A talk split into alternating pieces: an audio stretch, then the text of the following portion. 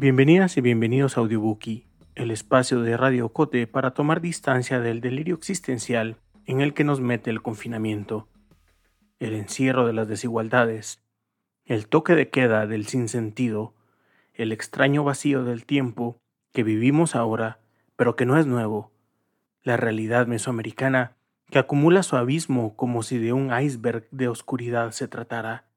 Pero ahí las palabras, ahí la imaginación, Ahí las voces sensibles y sí también delirantes de quienes nos narran y nos deletrean, escritoras y poetas, las novelas, los fragmentos, las pequeñas marcas en la piedra que son la historia, que no es aquella historia, sino esta.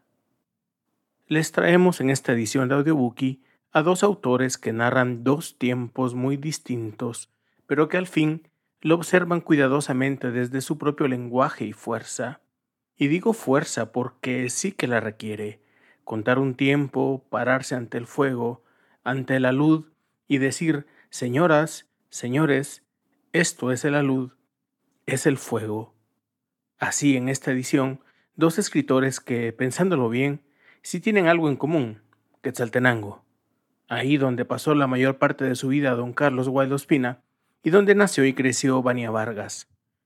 Estos dos escritores que nos narran tiempos distintos bajo el principio de que alguien debería de estar ahí, narrándolo.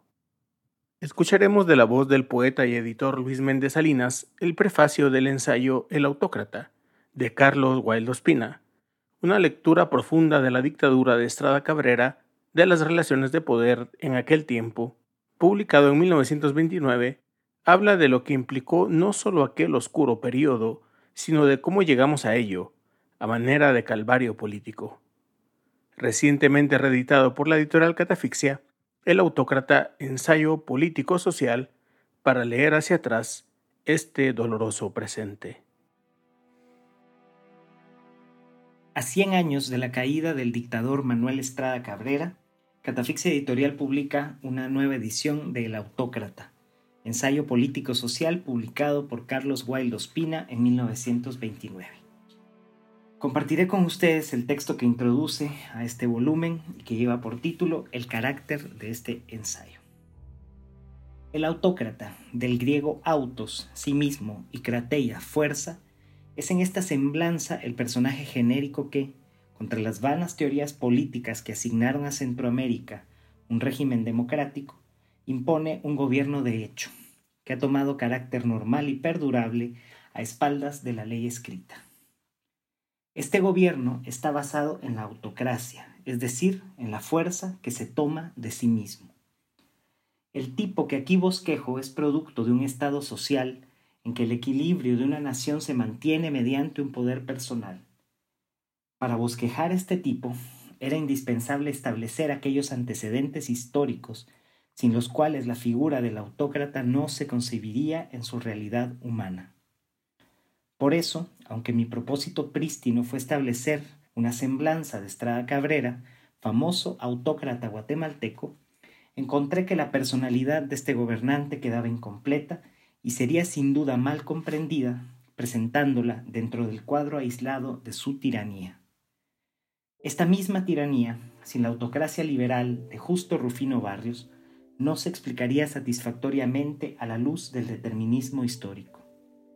Di entonces mayor amplitud al cuadro y tuve que recurrir, en demanda de antecedentes, al estado social de la colonia y de la república que la siguió. Comprobé en este punto que, en riguroso análisis, todos nuestros gobernantes no han sido ajenos a los procedimientos autocráticos, porque la fuerza que les impele a burlar la ley emana más que de sus personales tendencias, de la constitución social que está tras ellos. Este concepto no implica una justificación de las desastrosas tiranías que ha sufrido Guatemala, pero sí encierra una clave de interpretación de los procesos históricos que les dieron existencia. No he intentado escribir una historia pormenorizada de ciertos periodos de nuestra vida política. Habrá en estas páginas más de una laguna en lo referente a hechos y sucesos secundarios. Pero creo haber abarcado la visión del conjunto y mantenido un criterio de unidad a través del libro. Algunos de mis juicios podrán parecer crueles y no faltará quien invoque el patriotismo para condenarlos. Pero yo no puedo aceptar, como no puede aceptarlo ningún hombre que sinceramente ame a su país y anhele su regeneración, que el patriotismo consiste en callar la verdad y proclamar la mentira. La crítica es un ministerio de cura social y si no cumple con su misión, infiere daños graves a los pueblos. Como los hombres antiguos, yo creo en la patria, y creo en ella porque digan lo que quieran los filósofos y prediquen lo que se les antoje los socialistas, la cultura humana necesita del sentimiento de patria para desarrollarse en forma superior y perdurable. Y por la patria chica, célula del gran organismo humano, los escritores debemos cultivar la potísima virtud de la sinceridad. Si mentimos la historia, mentiremos la vida.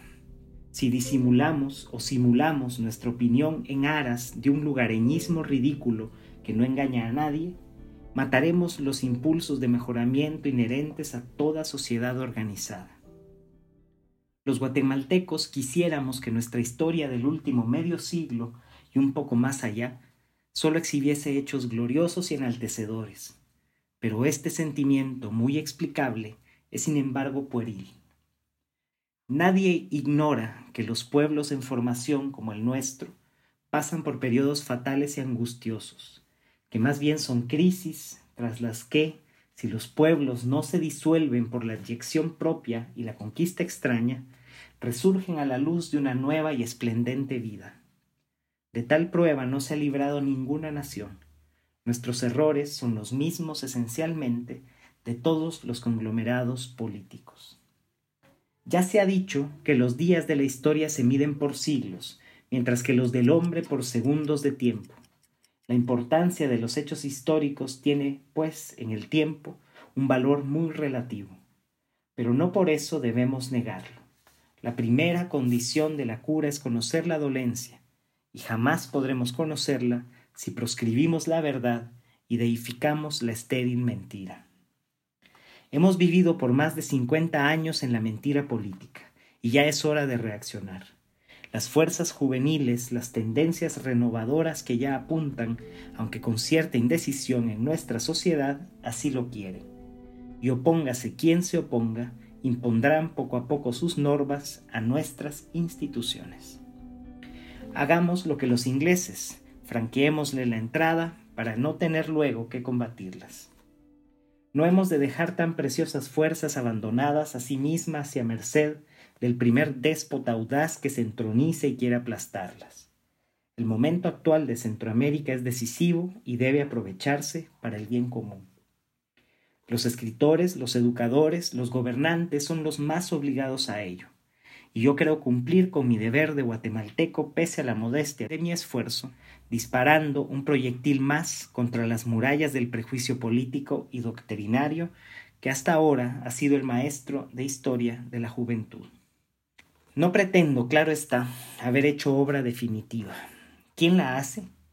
Estas páginas son simples apuntamientos para el estudio de la historia de Guatemala, y si mañana fuesen útiles al esperado historiador que la trace con verdad y entereza, mi trabajo recibiría la mejor recompensa que puedo ambicionar. Nuestros políticos de bandería, sobre todo los liberales, habituados a hacer de la historia un masacote a su gusto y sabor, no soportan el peso de la verdad. Contra quien la dice tienen un supremo argumento. Los conservadores le llaman liberal, panterista, fiebre. Los liberales le tildan de cachureco, clerical, noblete y con esto se creen desvanecidos los cargos, desvirtuados los hechos, eludidas las responsabilidades, refiriéndolo todo a la pasión política, al interés de partido, porque, según la lógica partidaria, el enemigo siempre miente. Por de contado, doy ya la doble inculpación que se me hará a propósito de este libro. Los unos me llamarán liberal, los otros conservador. Esto no prueba nada es claro, pero ellos quedarán muy satisfechos, sea en buena hora. Como no soy ni lo uno ni lo otro, oiré complaciente el doble dicterio, y quedaré a mi vez muy satisfecho. Y por último, Mi credencial de escritor es limpia, puede inspirar confianza. Nunca he sido un político, jamás fui un prebendado de la administración. No hay intereses personales que impulsen o cohiban mi palabra. Para concluir, y como quien dobla la hoja, réstame hacer algunas breves advertencias acerca de las principales fuentes históricas de mis apuntamientos. En las somerísimas consideraciones referentes al estado social de la colonia y de los primeros años de vida independiente, me he documentado con especialidad en los escritos del gran estadista y hombre público de aquella época, José Cecilio del Valle, comentados con acierto por el licenciado Virgilio Rodríguez Beteta en su interesante libro Ideologías de la Independencia. Escogí a Valle porque en nadie como en él encuentro mejor ni más sintéticamente estudiada la materia. Y lo que resulta más importante, Valle aparece como el único pensador de aquel tiempo que juzga con criterio positivo y moderno los problemas que caen bajo su sagaz mirada de observador. Los tiempos que median entre los presidentes Carrera y Estrada Cabrera están todavía muy cercanos a nosotros para que su recuerdo se haya borrado de la memoria nacional. Existen aún muchos observadores directos de los gobiernos emanados del movimiento político del año 71. Además, la bibliografía referente a aquellos sucesos, aunque mentirosa en gran parte, arroja suficiente claridad sobre el valor real de tales regímenes. La administración de Estrada Cabrera es de ayer. Yo mismo crecí mientras el autócrata imperaba como un amo sobre el país. Contribuí desde la prensa a su caída y conversé con él acerca de las cuestiones importantes de su gobierno, cuando don Manuel como se le llamaba popularmente en Guatemala, ya gemía a la sombra de los muros de una prisión en 1920. Alta Verapaz, Guatemala, años de 1926-1927. De la voz de Vania Vargas escuchamos una selección de fragmentos de un ejercicio bello y oscuro, oscuro y poético, poético y vital que ha hecho Vania a lo largo de esta pandemia, en la que desde Agencia Ocote le invitamos a escribir sobre este tiempo específico, sobre el confinamiento, sobre la pandemia, sobre lo que ha implicado estar desde adentro en este encierro social, emocional e imaginativo. Así, Vania ha ido creando una suerte de diario como una marca de este tiempo al que ha llamado los cuadernos del fin del mundo y que pueden ustedes leer en nuestro sitio y escuchar acá de la propia voz de la poeta y narradora quetzalteca Vania Vargas. Los cuadernos del fin del mundo. 1. El cine ya le había augurado la distopía estos años que corren. Y aún así llegamos por nuestra cuenta un poco más tarde, como siempre.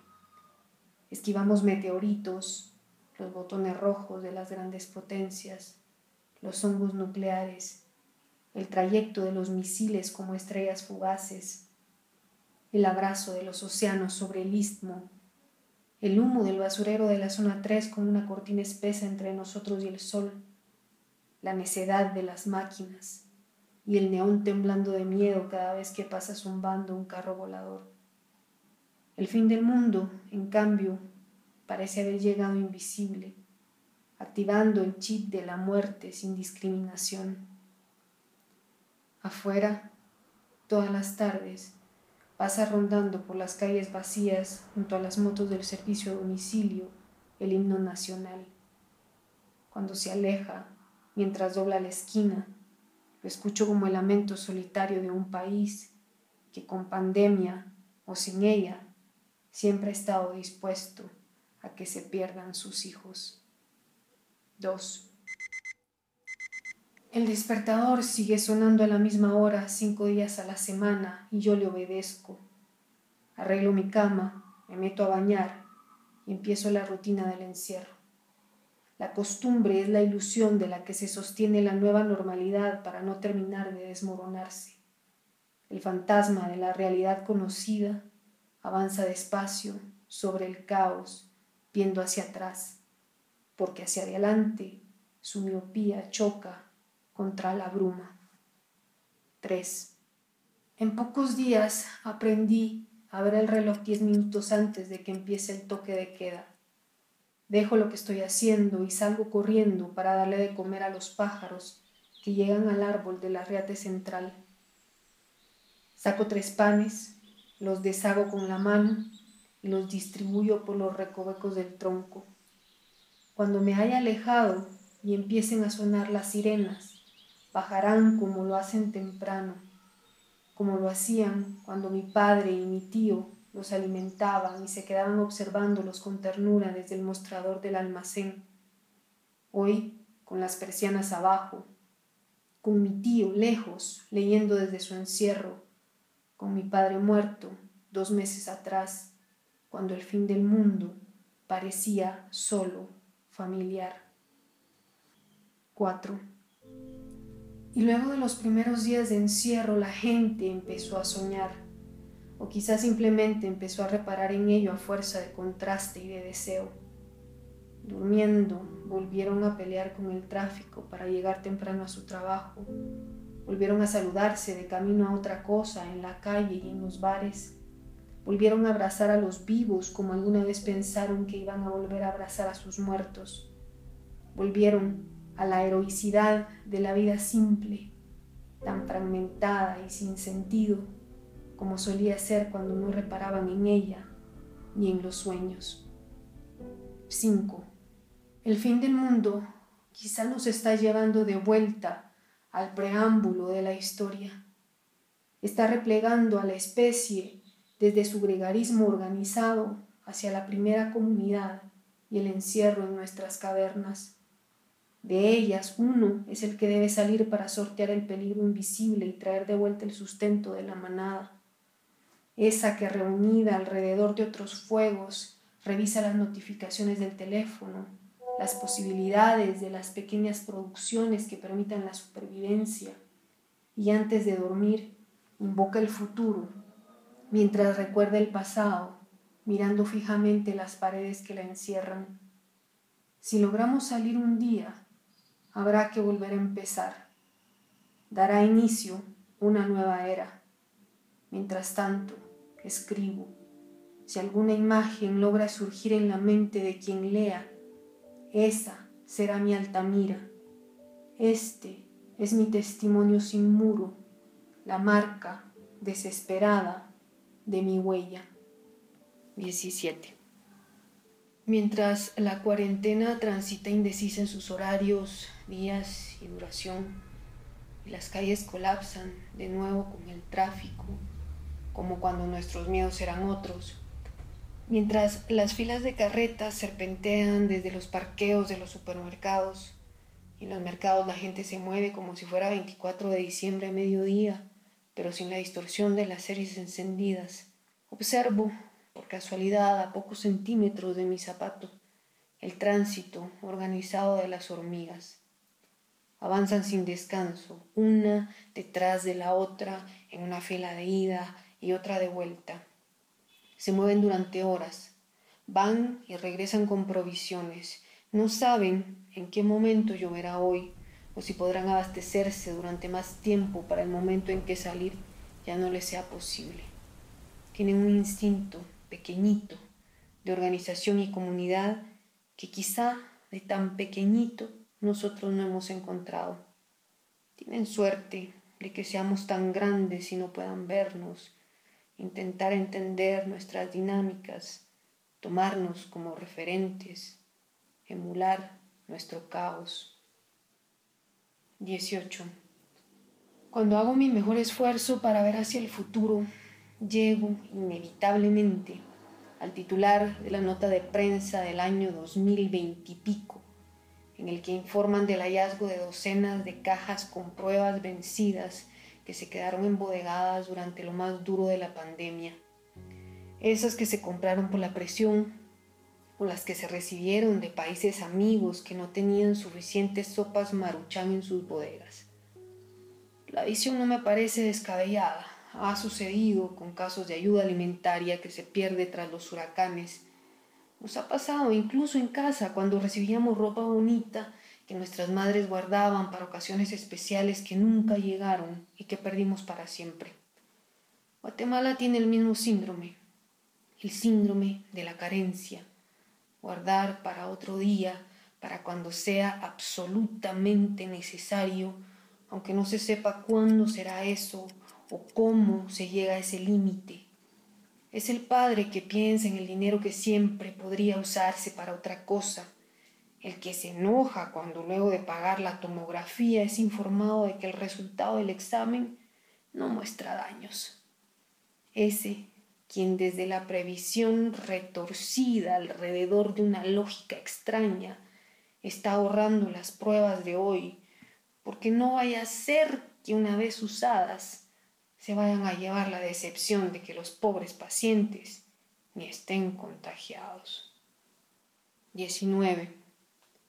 Yo que no sé bien quién seré cuando todo esto haya pasado, ¿qué quedará de mí, de la que imperfectamente he sido? Empiezo a reconocer en mis manos y en mis hábitos recientes una nueva hermandad con la tierra y con el agua, con las plantas en su dimensión doméstica. Me floreció un hábito, podría decir, quizá porque en estos días particularmente oscuros. Las plantas siempre están del lado donde pega el cielo y la luz, y en los momentos en que las estadísticas del contagio en las noticias solo van en aumento, allá afuera podría encontrarme con una nueva flor, una fruta nueva que se soltó del árbol, una rama cargada con la certeza de mañana. En las plantas, la vida siempre está explotando, desbordándose. Su llamado es emerger desde la oscuridad de la tierra, salir en busca de la luz, darle al que quiera ver una lección en micro para estas oscuridades que corren, para ese porvenir borroso que habría que enfrentar con la fe y el ímpetu que traen implícitas las semillas.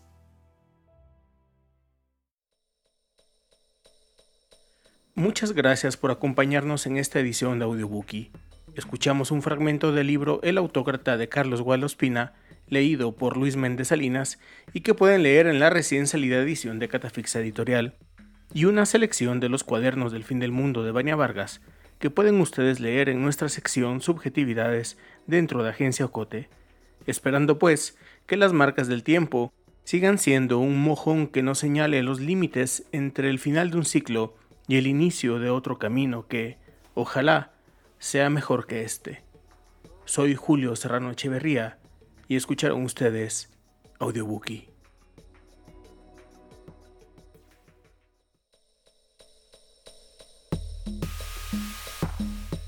Terminamos por ahora, pero vienen muchas más lecturas por escuchar. Audiobookie es producido en Guatemala por el equipo de Agencia Ocote, con el apoyo de Seattle International Foundation y el aporte de fondos operativos de Servicios Ocote, Foundation for a Just Society, el Fondo Centroamericano de Mujeres FCAM y Oak Foundation. Producción sonora, José Monterroso. Coordinación, Julio Serrano Echeverría. Música original, Juan Carlos Barrios.